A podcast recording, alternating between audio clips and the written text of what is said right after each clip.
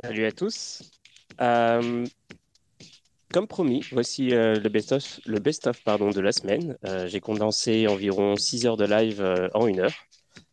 donc ce que vous entendez, ce que vous allez entendre ce soir, c'est essentiellement le contenu informatif de la semaine.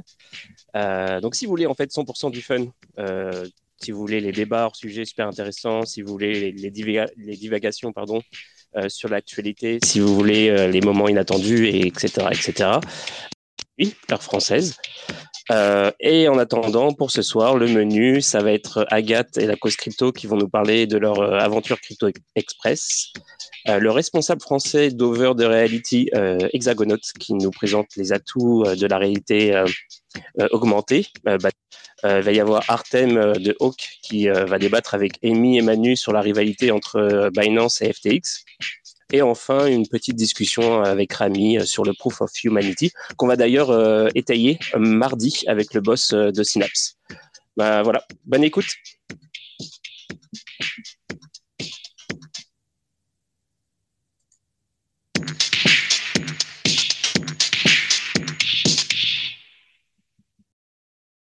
Il y a un mois, vous avez décidé de faire un genre de Pékin Express, mais version crypto.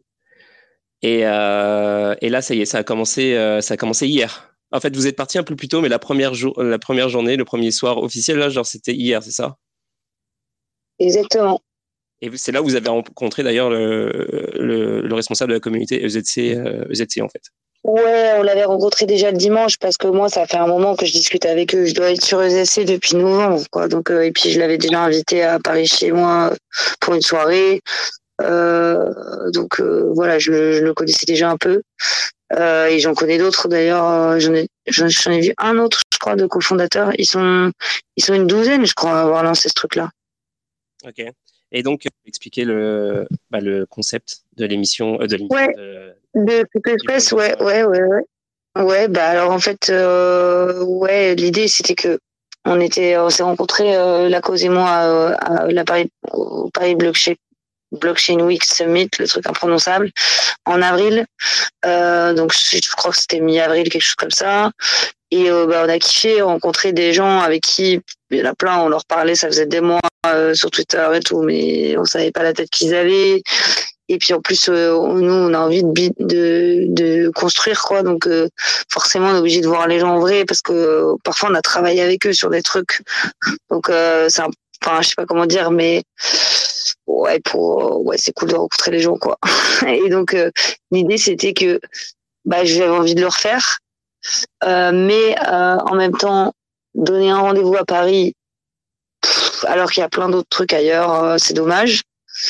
Et puis j'avais envie de faire un road trip et puis j'ai envie de développer encore plus euh, les médias que j'ai commencé à lancer et en faire voir un seul média. En fait, je suis en train de réfléchir. Je crois que je vais tout fusionner à un moment parce que ça va être n'importe quoi sinon. Et donc bah tout ça mélangé, tu vois, ça a donné l'idée Crypto Express. Et euh, et ce fou là, j'en ai parlé, il a dit oui. Donc voilà. Bah oui, direct. Il est venu, il est venu une semaine à me voir dans, dans le sud de l'Espagne. On a vu si ça tenait plus que juste la semaine qu'on avait passée à Paris, si parce qu'il faut, faut quand même qu'on s'entende bien, quoi. Sinon, tu fais pas ça. Et, euh, et voilà, il a accepté, puis il a, il a grave participé. Enfin, du coup, on s'est réparti les tâches. Et je pense que, honnêtement, je l'aurais fait, mais je l'aurais, jamais, j'aurais jamais pu le faire comme ça. Euh, enfin, voilà, sans, sans, sans la cause. Donc. Euh, mais euh, c'est quoi le, le, le truc euh, vous, Donc vous êtes tous les deux dans une voiture, vous roulez au hasard ou vous Non, on n'a pas de voiture. Non, du coup je vais expliquer. En fait, on va faire 20 villes différentes. Donc euh, je peux toutes les citer par après, mais on va faire 20 villes différentes. On commence à Toulouse le 4, donc c'était hier. Et en fait, on va, on va euh, ben, traverser chaque ville en rencontrant euh, des personnes, des acteurs dans la crypto. On va rencontrer aussi, on va faire des événements crypto. On va faire des défis crypto avec du coup euh, le, lien avec le NFT, mais j'en parlerai après.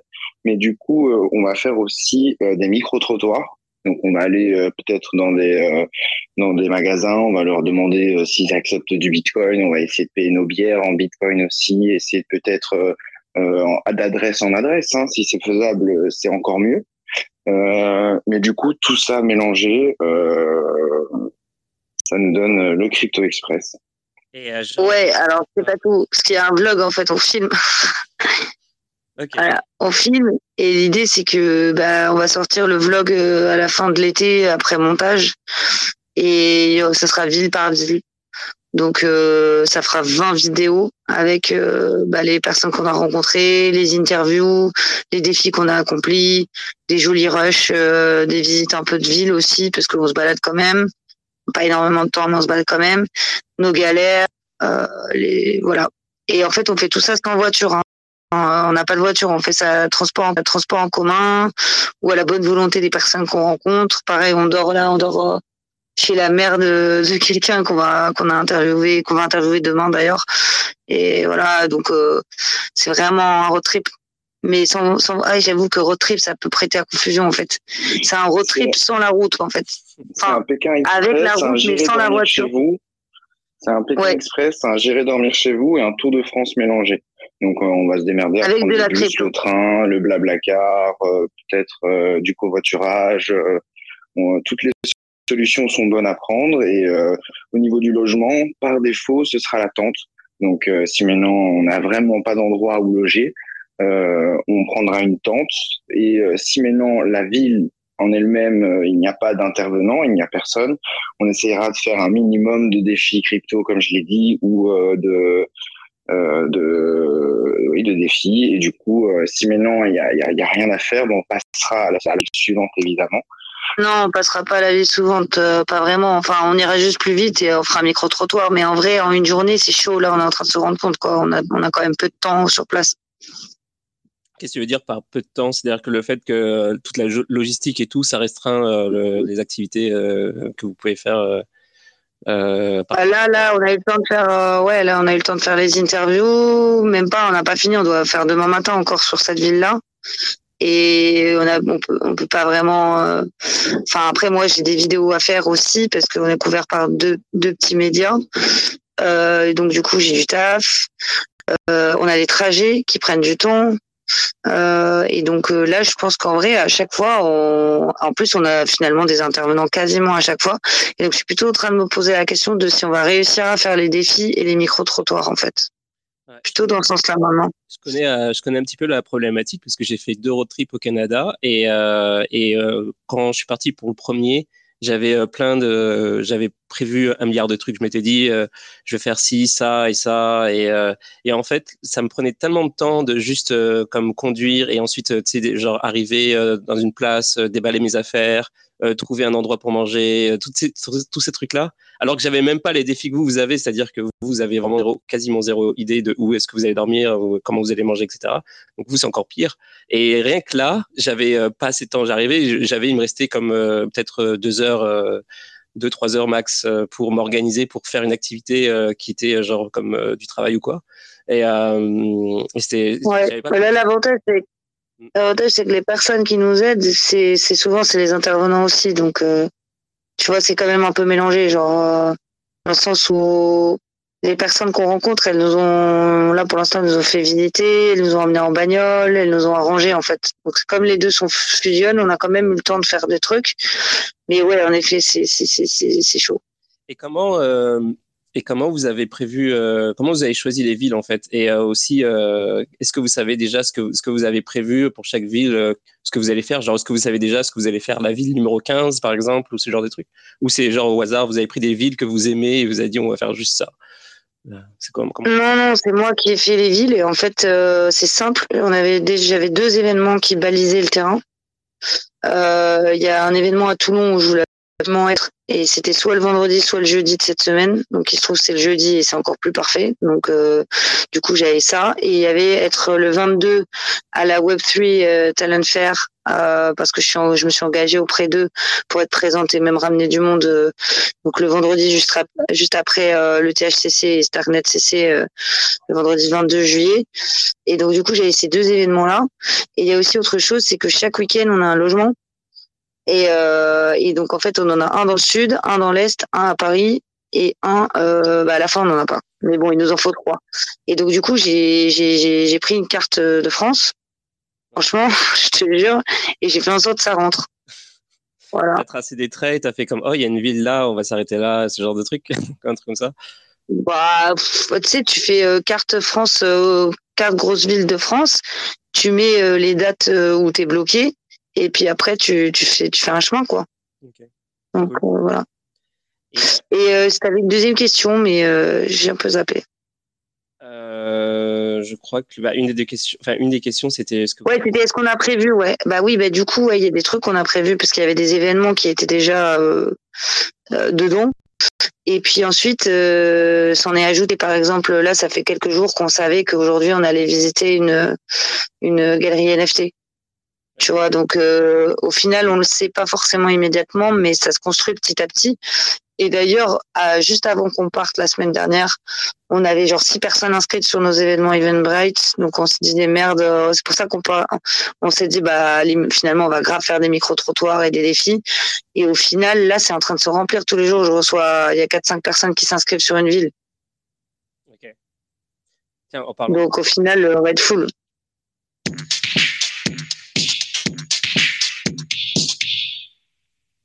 Euh, toi, tu es hexagonote et en fait, tu es, le, le, euh, le représentant français euh, du projet Over, euh, qui s'appelait OVR avant et qui s'appelle Over maintenant. tu développes la communauté et le marché francophone pour Over. Donc, bah, bienvenue. Et Exactement. Ouais, bah, bah merci, merci pour l'invitation et l'opportunité, c'est cool. Est-ce que tu peux donc, est-ce que tu peux me, dire, euh, enfin, qu'est-ce que tu peux dire à ceux qui nous écoutent, euh, en fait, qui t'es, euh, et puis qu'est-ce que tu fais chez, Over, et puis qu'est-ce qui t'a amené au métaverse, et puis qu'est-ce qui t'a amené à, travailler chez pour Over, en fait? Ok. Eh ben, moi, j'ai découvert le, le métaverse Over the Reality début février 2021. Donc, ça fait un peu moins d'un an et demi, via une une sponsor euh, sur une vidéo euh, de Cryptomatrix à l'époque où, je le regardais encore. Euh, et donc je sais pas, en fait, ça m'a tout de suite intrigué. Du coup, j'ai un peu creusé. je suis tout de suite allé sur le site, j'ai creusé le, projet et ça m'a tout de suite parlé l'idée de d'avoir un métaverse et avec des parcelles virtuelles qui qui se superposent à, notre monde euh, physique, notre monde tel qu'on le connaît, ça m'a ça m'a quand même vachement plu. Euh, et du coup, bah, après avoir fait mes recherches, j'ai investi dedans. Et, euh, et ensuite, euh, ça m'a tant plus que j'ai décidé d'ouvrir une, une chaîne YouTube euh, donc euh, j'ai commencé à faire des vidéos euh, parce que au début en fait le moi, je suis rentré dans la crypto en 2017, mais j'ai fait une longue pause et je suis re-rentré en 2021. Et donc, ma première vidéo, c'était un tuto pour montrer aux gens bah, comment investir dans, dans cette plateforme. Euh, parce que je trouvais que c'était assez compliqué en fait. Euh, et du coup après j'ai juste continué. Après j'ai fait des vidéos sur euh, sur des sujets différents, mais qui étaient quand même plutôt axés sur sur le, le métaverse et over the reality en général, et la réalité augmentée aussi. Euh, et donc ensuite, je suis devenu ambassadeur du projet.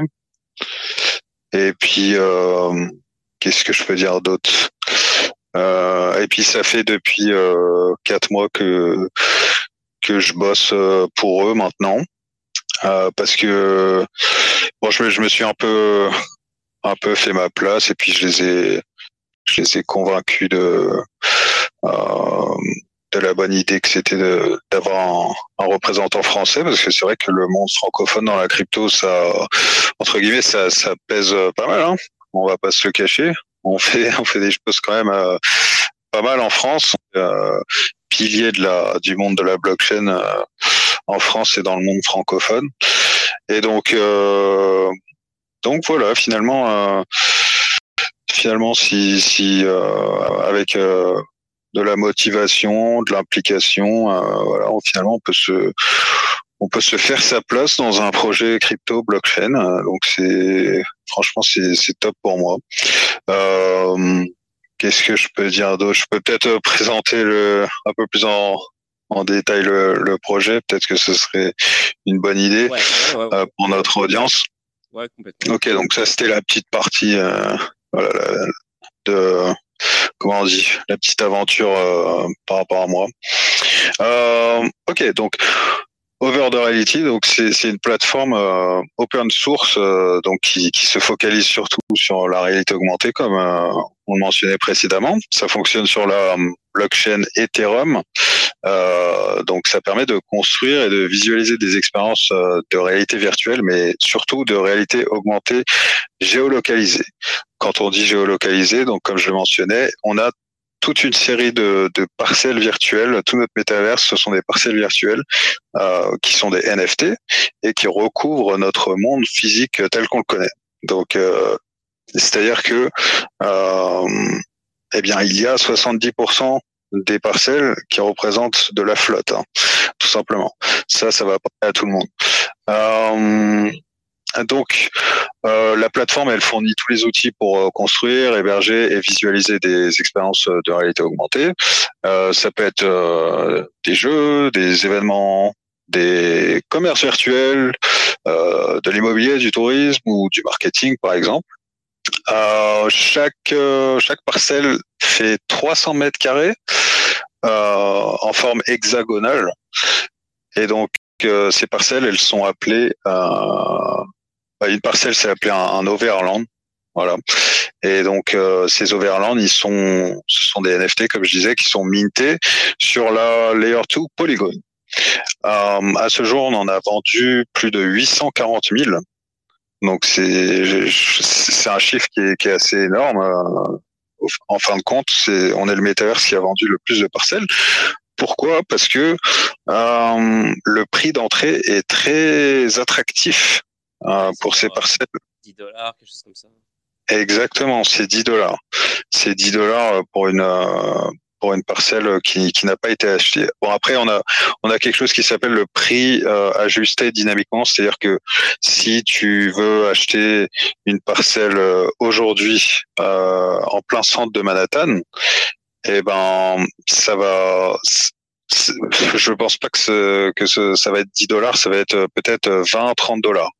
Euh, parce que c'est une zone qui est hyper convoitée, donc euh, le prix de cette zone s'ajuste à la hausse parce que c'est une zone convoitée. Euh, bon, il y a une limite à cela, c'est que imaginons que euh, tout, toute l'île de Manhattan ait été achetée euh, dans notre métaverse et qu'il en reste qu'une. Si tu la veux, bah, ça, ça coûtera 100 dollars au maximum. Donc en gros, c'est de 10 à 100 dollars. la plupart, ça va être 10 dollars évidemment, et euh, dans les zones hyper convoitées comme euh, près de la Tour Eiffel ou à Manhattan, on va dire que ça va osciller entre 20 et 40 dollars. Ça va dépendre de l'endroit euh, précis. donc, qu'est-ce que je voulais dire? Donc, il y a, aussi un autre aspect de notre méthode, c'est tout ce qui est play to earn. Donc, peut-être que que tu as que tu avais testé euh, la chasse au trésor euh, l'année dernière. Ensuite, bah il y a été euh, dont dont j'étais en train de dont j'avais commencé que j'allais évoquer tout à l'heure, pardon. c'est c'est le le map to earn. Donc donc on peut on peut on peut aussi assimiler ça à du un peu du move to earn. Enfin, on peut le move to earn finalement, on peut on peut y mettre euh, plein de trucs euh, différents quoi. Mais le map to earn, en gros, c'est que la, la communauté va aller euh, par le biais de de, de leur téléphone, euh, cartographier des euh, lieux géographiques euh, de leur choix pour obtenir donc la cartographie de ces lieux. Qu'est-ce que ça va permettre et, et, aussi être rétribué dans notre token OVR évidemment. Et qu'est-ce que ça va permettre? Ça va permettre de, pouvoir utiliser ces cartographies dans notre builder d'expérience euh, pour euh, avoir une précision accrue des expériences de réalité augmentée.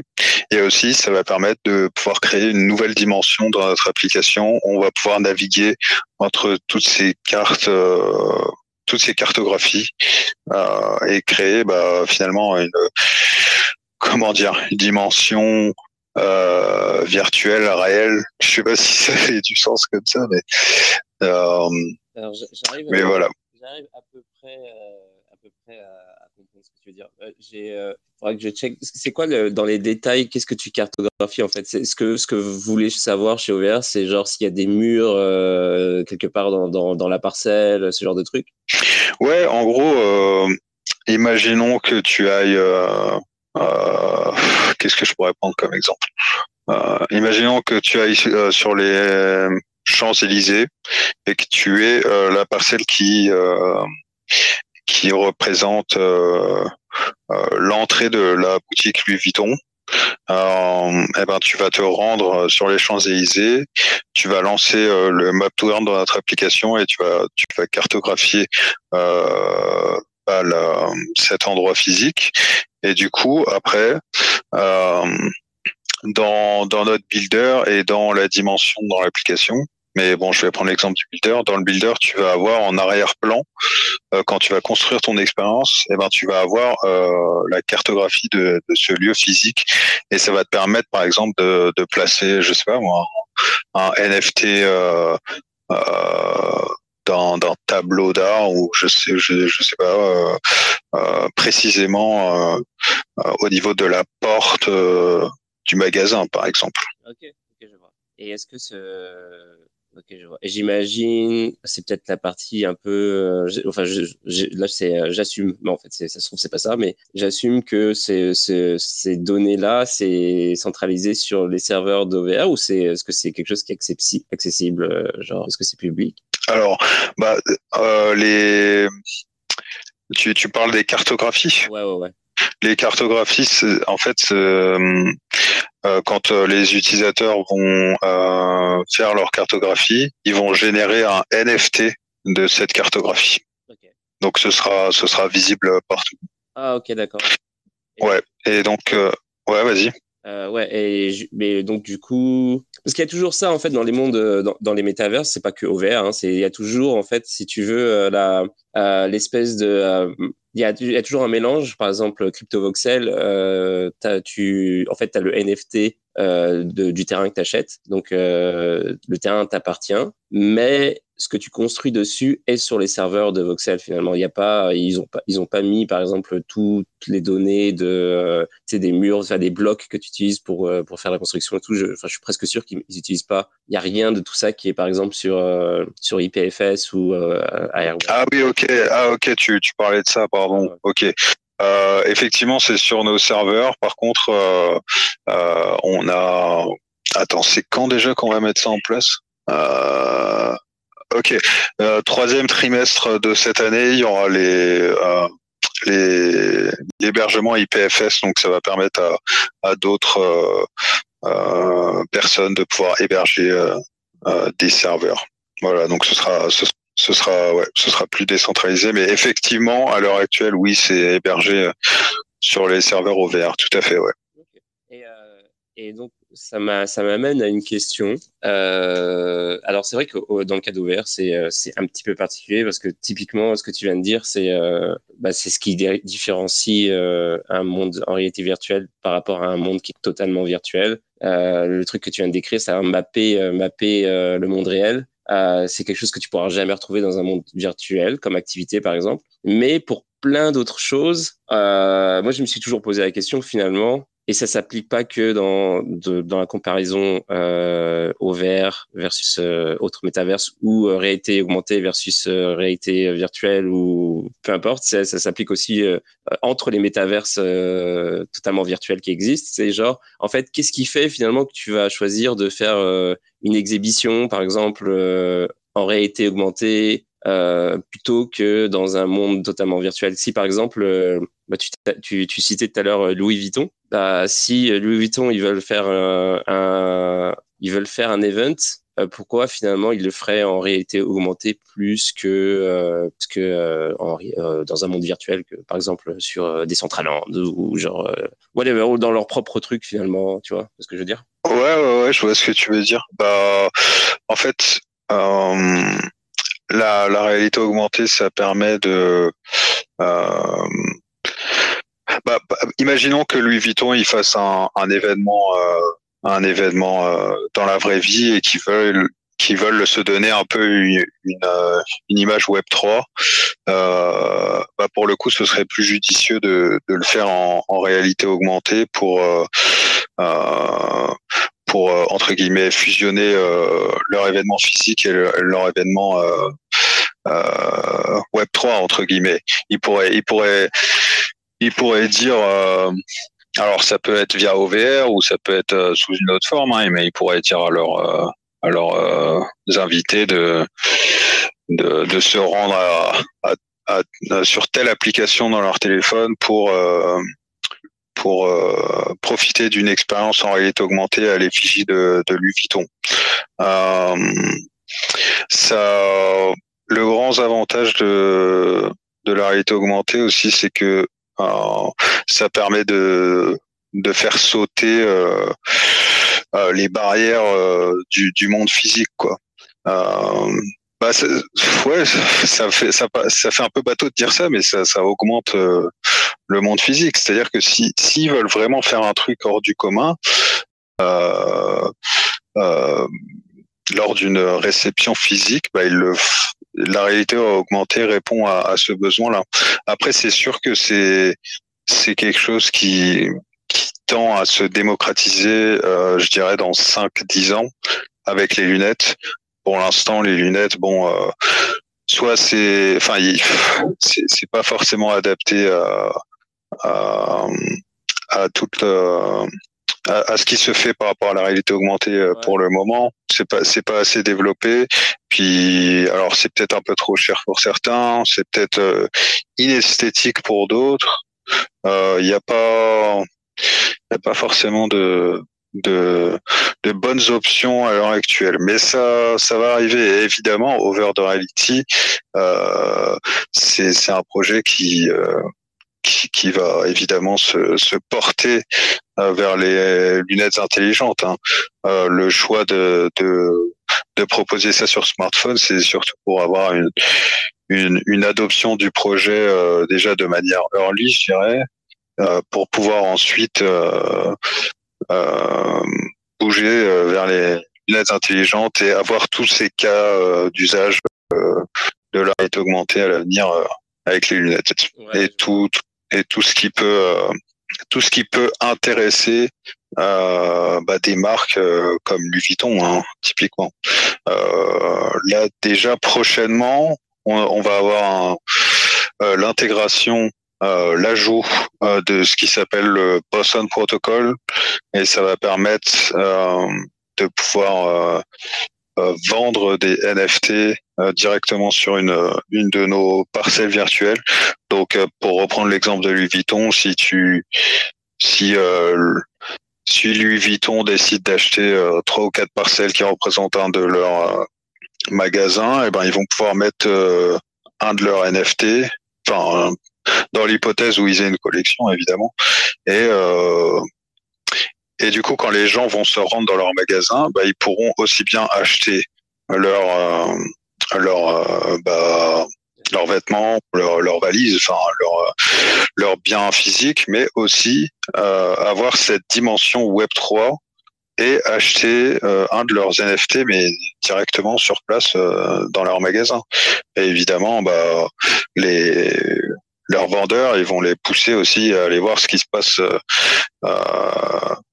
Euh, comment on dit, on the other side, de l'autre, côté de, la matrice, j'ai envie de dire.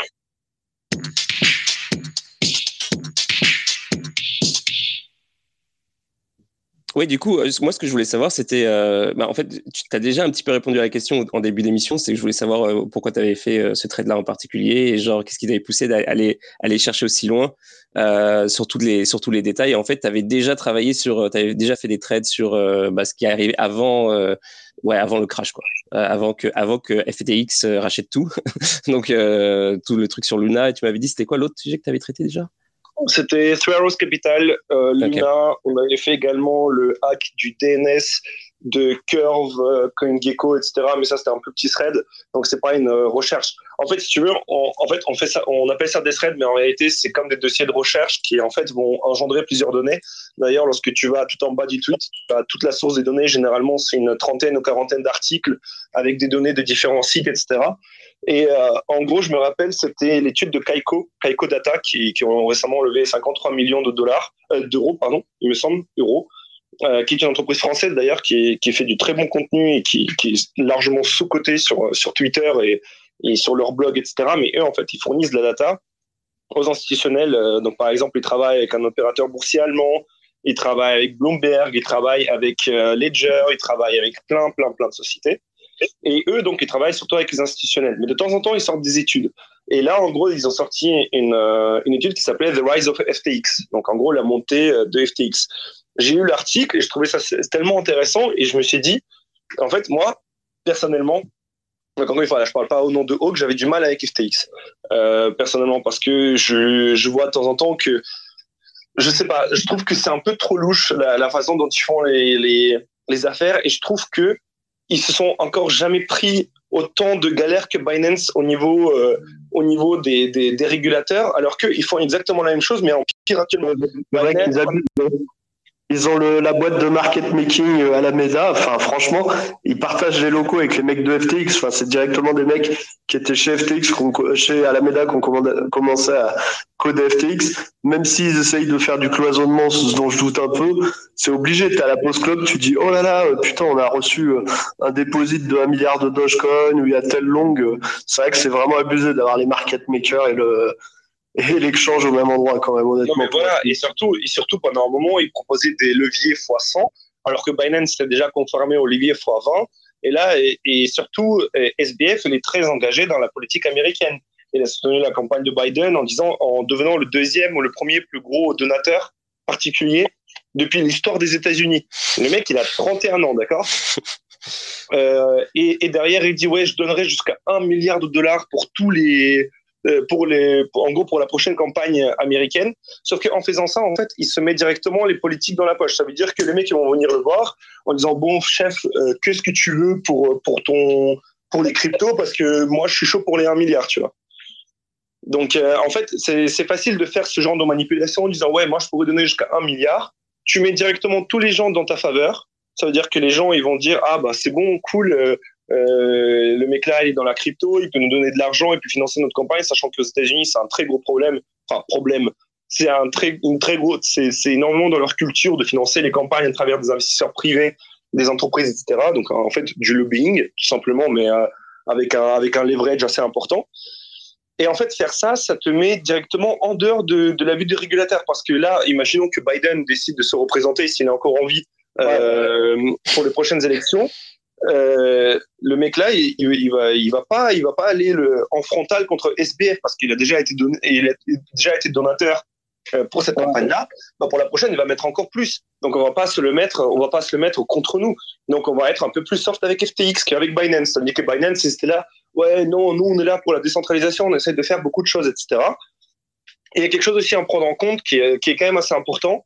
Et j'en parle de plus en plus, c'est que Bitfinex, tout le monde chie sur Bitfinex parce qu'il y a eu Tether, il y a eu toutes les histoires, il y a de la manipulation de marché, il y a, il y a l'USDT, on sait pas trop s'il est backé ou pas, parce que c'est, comme tu disais, Amy, ils sont un peu dans le même bureau en mode, bon, euh, qu'est-ce qu'on fait avec l'USDT Est-ce qu'on achète du Bitcoin? Est-ce qu'on en vend? Qu'est-ce qu'on fait?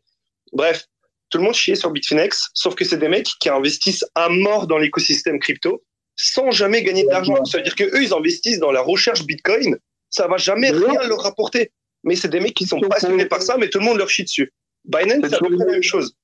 Bitfinex, c'est toujours les mêmes gars derrière parce qu'au tout début de Bitfinex, c'était deux Français qui vivaient à Hong Kong ou je sais plus, enfin euh, là-bas quoi, euh, dans les pays asiatiques. C'était deux Français et ils avaient repris le code source de Bitcoin le truc où j'ai perdu mes 5000 Bitcoins. Le, code source avait liqué, ils avaient repris le code source pour la première version de Bitfinex à l'époque. Alors maintenant, je pense que maintenant c'est plus vraiment le cas, mais euh, à l'époque c'était Bitfinex. Ah si, c'était deux Français, hein, mais je pense qu'ils sont discrets les mecs. Oh bah, je, je sais plus, mais je sais que c'est un, peu, un peu bizarre euh, chez eux. Mais enfin bref, du coup, juste pour finir mon argument, Binance, ils font la même chose. Ça veut dire que eux, ils investissent à mort dans la recherche, dans les emplois, dans, ils backent beaucoup de projets, mais en fait, ils listent peu de projets quand même Binance parce qu'ils ont listé beaucoup de projets au début. Ensuite, ils ont ralenti. Coinbase, ils ont fait tout l'inverse. Ça veut dire que Coinbase, ils ont ils listé aucun projet et ensuite ils ont cheaté, ils ont listé tous les shitcoins tu regardes les derniers listings sur Coinbase sur les trois derniers mois, c'est n'importe quoi. Je pense qu'ils ont dû lister 100 ou 150 tokens, plus de la moitié s'est acheté. C'est vraiment, c'est vraiment, euh, ils ont changé totalement de vue. Et Binance, pour le coup, je trouve que ils voulaient être décentralisés, etc. Mais en fait, ils ont vu que pour euh, pour qu'ils arrivent au niveau où ils veulent être, ils sont obligés de se conformer. Donc, ils sont conformés en France, en Europe. Sauf que du coup, on leur dit ah ben frère, tu vas couper tes futurs, tu vas couper tes options, tu vas couper le leverage, euh, tu vas couper le earn, tu as coupé pas mal de fonctionnalités pour les gens pour que tu puisses rester chez nous. Pendant que FTX, qui ne sont pas régulés, sont, euh, sont vus comme des sauveurs de l'écosystème, ont toutes les, toutes les faveurs de tous les gouvernements et euh, se développent tranquillement de leur côté en essayant de rattraper Binance. Et en fait, c'est ça le petit problème que j'ai un peu avec FTX, c'est que eux, ils se prennent jamais rien alors que ils essayent encore moins à se conformer que Binance. C'est juste SBF qui arrête pas de dire, ouais, nous, nous, on veut bien travailler avec les régulateurs. Donc, euh, donc c'est quelque chose que je pense important à prendre en compte dans, lorsqu'on critique Binance et FTX. C'est aussi ces investissements, ce, cette vision de l'écosystème, quelle image de l'écosystème est, l'écosystème est censé donner. Mais il faut se rappeler pourquoi Binance a, eu autant de succès. C'est que lorsque euh, tu faisais des transactions, alors il me semble que c'était des avec des TRX, tu remboursais des TRX, tu avais des airdrops, etc. C'était le seul exchange qui le faisait pendant que les autres, ils se gonfraient dessus. Et c'est pour ça que Binance a eu un énorme succès au début. Ils ont, c'est juste qu'ils pensaient à leurs clients. Encore une fois, c'est forcément il y a du business derrière, mais il faut, aussi penser à ça. C'est quelque chose qui est important à prendre en compte. Et même le, programme d'affiliation de Binance qui est à vie, qui est quand même assez intéressant, ça, reste de l'argent qu'ils donnaient à leurs clients. Aujourd'hui, FTX, euh, moi, j'avoue que je ne connais pas autant de. Enfin, maintenant, avec la, faille de Three Arrows, par exemple, ils essayent d'investir dans l'écosystème, sauver les entreprises, etc. Mais comme Sizi l'a dit, de temps en temps, il vaut mieux ne pas sauver euh, en fait les, euh, les certaines certaines euh, certaines entreprises parce qu'elles sont vouées à l'échec. Et quand tu regardes le risk management, que ce soit de Voyager, que ce soit de BlockFi, que ce soit de Vold, que ce soit de Genesis, tu te rends compte qu'en fait, ces mecs-là, ils se gonfraient H20 parce qu'ils faisaient des prêts à la à la à la tout simplement à tout le monde. Et, euh, et, derrière, et derrière, le risk management était de zéro. Et c'est les entreprises-là que Sam essaie de sauver actuellement, mais c'est parce qu'il y a la base utilisateur et maintenant qu'il y a FTX derrière, on aura plus de confiance. Donc, euh, encore une fois, c'est un débat ouvert, mais, mais voilà, ça c'est mon point de vue euh, aujourd'hui. Totalement sur la même longueur d'onde, Binance versus FTX. Pour moi, FTX, c'est vraiment, pour moi, de toute façon, tu vois dans le discours de Sam, euh, c'est un mec qui est là pour le fric à la base. C'est là où il n'a pas une grande grande conviction dans les cryptos. Il l'a dit lui-même. Mais c'est l'altruisme, c'est l'altruisme effectif. Ouais, voilà. il y a, l'altruisme. Alors que Binance, moi, à un moment, j'étais pas trop chaud avec CZ, avec qu'elle a trop push à Binance Chain, qui était devenu un petit peu l'ennemi d'Ethereum. Je trouvais ça un peu, un peu pourri, tu vois, son, la façon dont il a fait. Mais je trouve que dernièrement, il se rattrape super bien. Il fait beaucoup pour l'adoption crypto.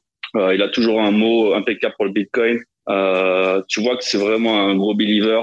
Il braque pas trop, il se la raconte pas trop. Il fait, il fait de la politique, mais dans, dans le bon sens du terme, c'est-à-dire pour l'adoption des cryptos en général, pas pour sa, pas pour son, pas pour sa Binance Chain ou son exchange en particulier. C'est vraiment plus global que ça. Et euh, c'est pour ça que moi j'ai, j'ai delete mon account euh, FTX et j'arrête de trade sur, sur, sur ce truc-là parce que franchement je supporte pas ce que ça renvoie. Euh, je trouve que y a franchement il y a trop de red flags pour moi il y a trop de pump and dump. Il y a le, il y a les, euh, Alameda avec euh, FTX. Ça se voit que ça, ça coûte un trail à fond. Des liquidations, quand tu liquider sur FTX, des grosses liquidations, elles sont bizarres. Ça, enfin, je sais pas, il y a un truc, il y a un truc qui, qui va pas. Et quand tu regardes surtout les, regarde les, aussi les coins qui sont listés uniquement sur FTX, c'est que des charts de ouf, c'est tout, tout l'écosystème Solana, c'est tous les trucs qu'ils ont fait, tous les trucs qu'ils ont listés, c'est que des charts de pump and dump, de malades. Ils se sont fait plaisir comme des ouf. Et euh, la thune, ils l'ont fait, tu vois, ils l'ont fait avec les fils, mais pas uniquement. Ils l'ont fait aussi euh, euh, en étant très très lourd. En plus, avec euh, Amy et d'autres, j'ai des, on a eu, j'ai eu, j'ai eu le droit à quelques insights, comment ça se passait, les deals, euh, les ICO, tout ce qu'ils ont fait, c'est quand même des trucs de, c'est des trucs de vie ouais, à fond, tu vois. Il y a pareil sur Binance, sauf qu'on n'a pas les insiders, hein, tu vois ce que je veux dire. Je suis sûr qu'il y a eu plein d'ICO introduites euh, d'abord sur Binance. Ou, non, non, je suis désolé, je suis désolé. Et, regarde, Binance, quand ils ont fait leur délire, à leur grande époque des ICO, c'était des trucs avec une loterie. C'était, il fallait posséder des, des Binance Coins, tu avais une chance d'avoir une allocation et ce genre de délire. C'est comme ça qu'ils ont fait. Après, ils ont arrêté. Alors c'est pareil sur Ethereum, sauf, qu'avant, tu avais, avais, forcément des seeds avant, quoi. Enfin, c'est forcément. Ouais, si, tu, veux, la conception même de leur, de leur, de leur distribution de tokens, de sérum et toutes ces conneries-là, c'est, c'est, c'est, euh, c'est vraiment taillé pour du pop and dump. Tu vois le, tu vois le, circulating, tu vois circulating supply. Et, euh, et puis... C'est vrai que le circulating, c'est une blague. tu as 200 millions en, en, circulating et en fait le total c'est je sais plus c'est 7 milliards ou 8 milliards un truc débile évidemment ils en distribuent ils en distribuent mais il leur en reste 99% euh, des tokens derrière euh, qui sont tous à, à quoi. moi je voudrais dire à fond derrière FTX vraiment à fond parce que j'ai pas mal en Solana et en FTT, donc voilà, euh, très clairement, euh, mon allégeance est faite. Moi, je voudrais dire, au final, la, la question, on peut peut-être la résumer plus simplement. Est-ce que vous faites plus confiance à un Chinois ou à un membre du peuple élu tu vois,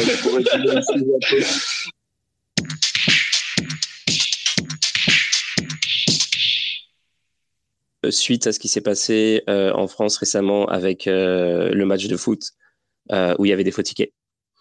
Et, euh, euh, récemment, j'ai vu un article, il y a genre deux, trois jours, où euh, c'était un article de je sais plus quel, quel site, genre Wall Street Journal ou peu importe, où ils expliquaient, c'était juste un article là-dessus sur le que en ce moment, l'industrie du ticketing, ils, ils étaient, c'était le, c'est le bordel parce que de plus en plus, pour les concerts, c'est ça devient comme en fait il y a plein de gens qui, qui achètent des tickets et qui les revendent etc en fait, ce que font les, les, compagnies de ticketing, ils rendent le, truc de plus en plus euh, chiant, en fait, de plus en plus compliqué pour justement limiter les achats, etc., pour, euh, pour avoir le proof of euh, que, que ce soit bien toi qui achetais, qu'il n'y a pas plus d'une part. Bref, ils, rendent l'expérience le, d'achat, si tu veux, horrible, juste pour éviter les fraudes et la revente, etc. Et malgré ça, tu vois, il y a encore des problèmes. et donc, je pense que ça, la blockchain pourrait résoudre tous les problèmes.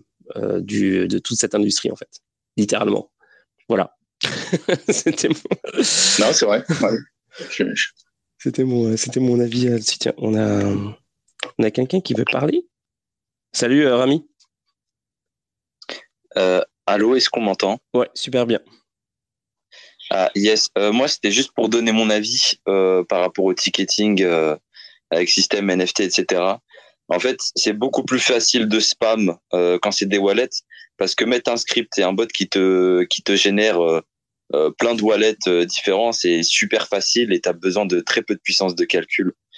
Donc c'est à la limite, tu vois ce qui ce qui arrive enfin là on arrive à éviter les spams, c'est dire bon bah quand c'est c'est tel CB et qu'elle est réutilisée, bon bah on la bloque et il va pas racheter d'autres tickets pour essayer de les revendre plus cher etc sur le marché secondaire.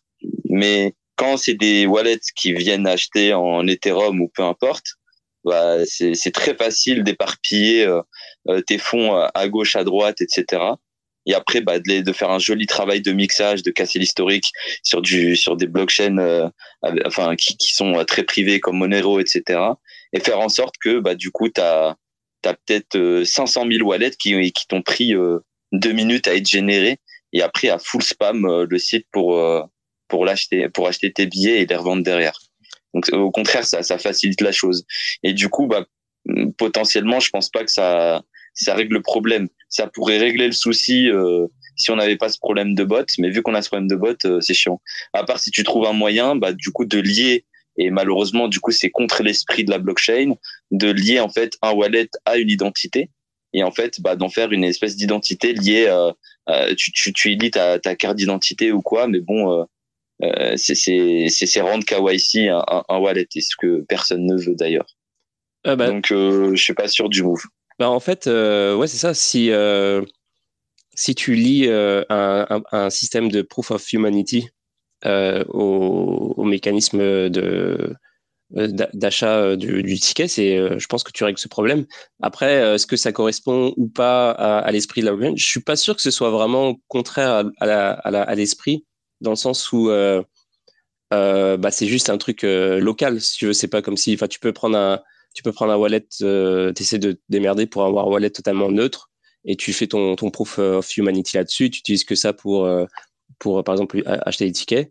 Et en fait, le concept du proof of humanity, en tout cas comme alors, il y avait, euh, je sais plus le nom de cette compagnie euh, euh, qui faisait ça en 2017. Je sais pas où ils en sont, mais en gros, tu, mets, tu scannais tes, tes documents et en fait, ils étaient encryptés et personne n'avait accès à ces documents-là. Et en gros, c'est juste le, smart contact qui reconnaît si ça correspond bien, genre quand tu scannes ton truc, si ça correspond à ce que lui, il a dans sa base de données encryptée. Et il y a, Ouais. Euh, je vois de quoi tu, tu, parles. Je sais plus comment il s'appelle, mais dedans il y a La Poste, EDF et je sais plus quoi. C'est une espèce de conglomérat d'entreprises. Je crois qu'ils sont 5-6, mais c'est une blockchain privée ils sont les mecs sont six. Et en fait à un moment donné tu, dois, tu vas devoir donner un, un, haut degré de confiance à des à des entreprises classiques. Donc en fait c'est c'est passé par la technologie blockchain pour faire joli.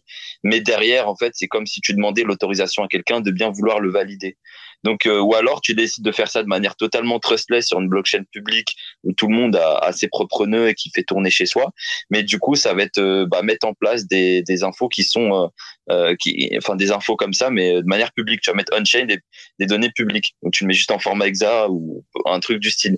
Ou bien euh, tout le monde va dire oui à la fameuse technologie ZKP. Mais si, si tu utilises en fait du ZKP, et faut bien que quelqu'un de l'autre côté, par un oracle ou peu importe, vérifie que ta pièce d'identité est bien valide. Alors ça veut dire qu'à un moment ou un autre, dès que tu commences à sortir de la blockchain, il faudra un acteur à qui tu donnes un, un certain degré de confiance pour qu'il valide et qu'il lie en fait ton identité via via via SBT ou peu importe euh, enfin ton, ton ton truc sur euh, sur la dans la vie réelle.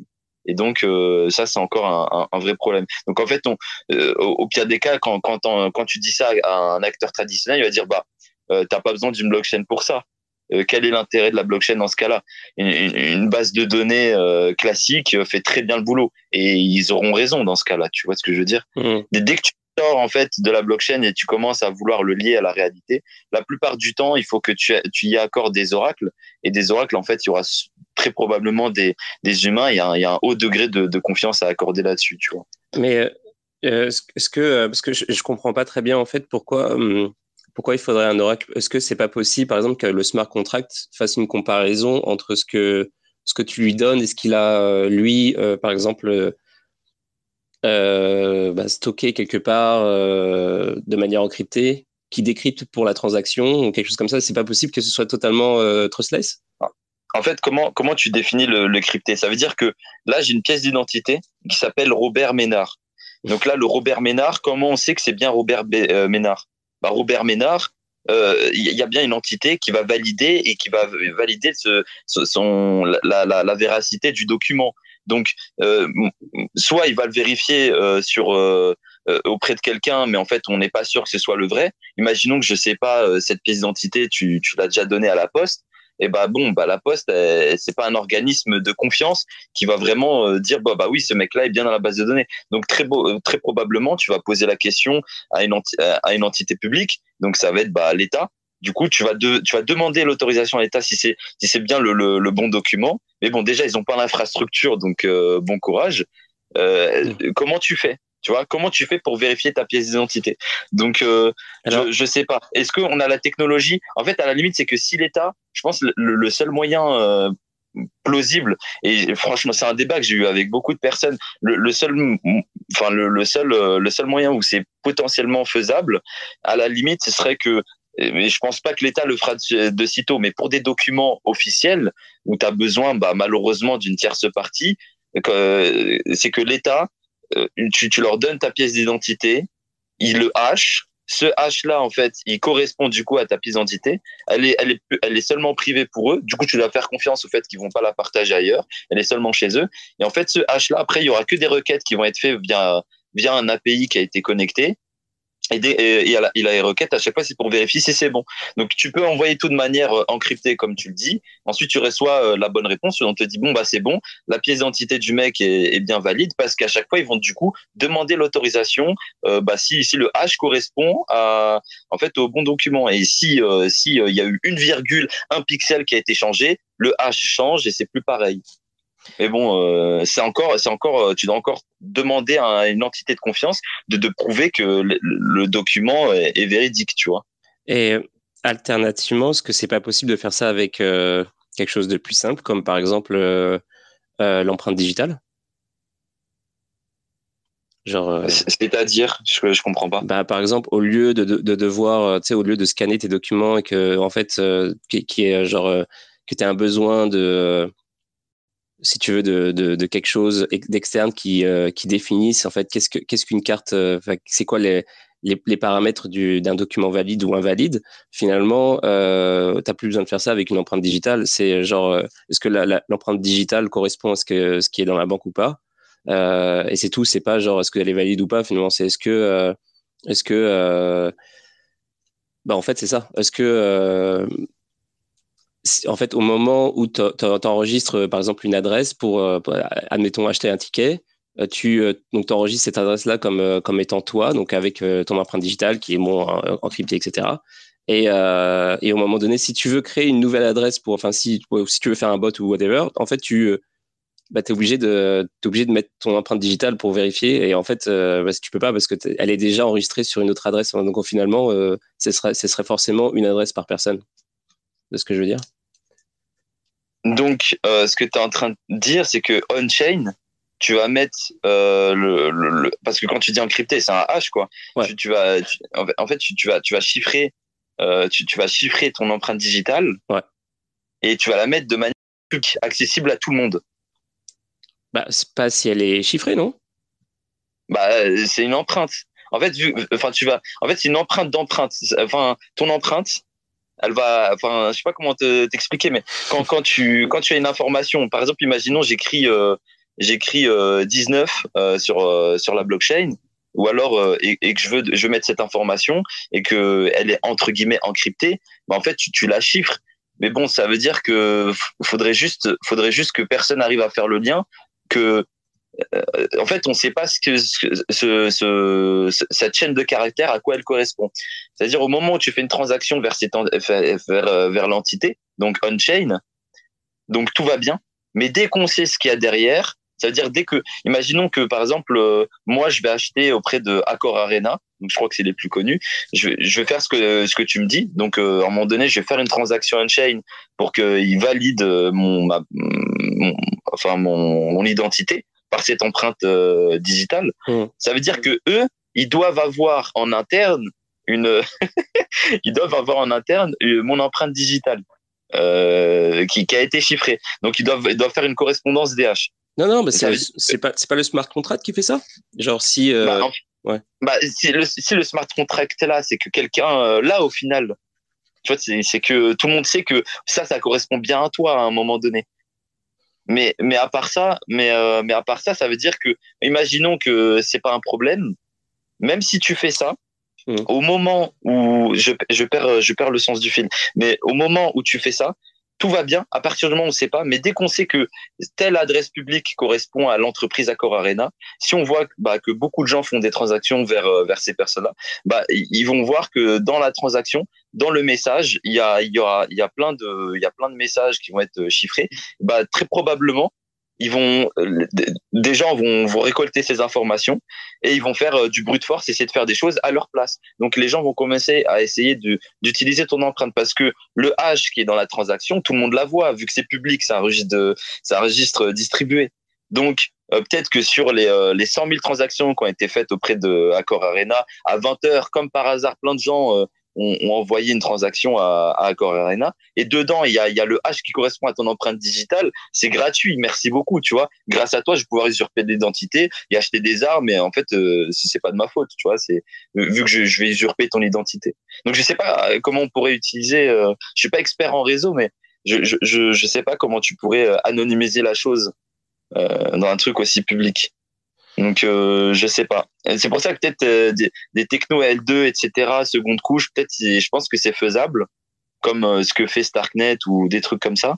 Mais même à un moment donné, à partir du moment où tu mets, euh, tu mets des, des cartes d'identité, des passeports, des documents officiels, tu es obligé de, de faire confiance à, à, une entité pour vérifier la, véri la véracité de cette information. Parce qu'un smart contract, ça a été bien développé par quelqu'un. Donc cette information-là, à un moment donné, elle est détenue par quelqu'un. Donc euh, bon.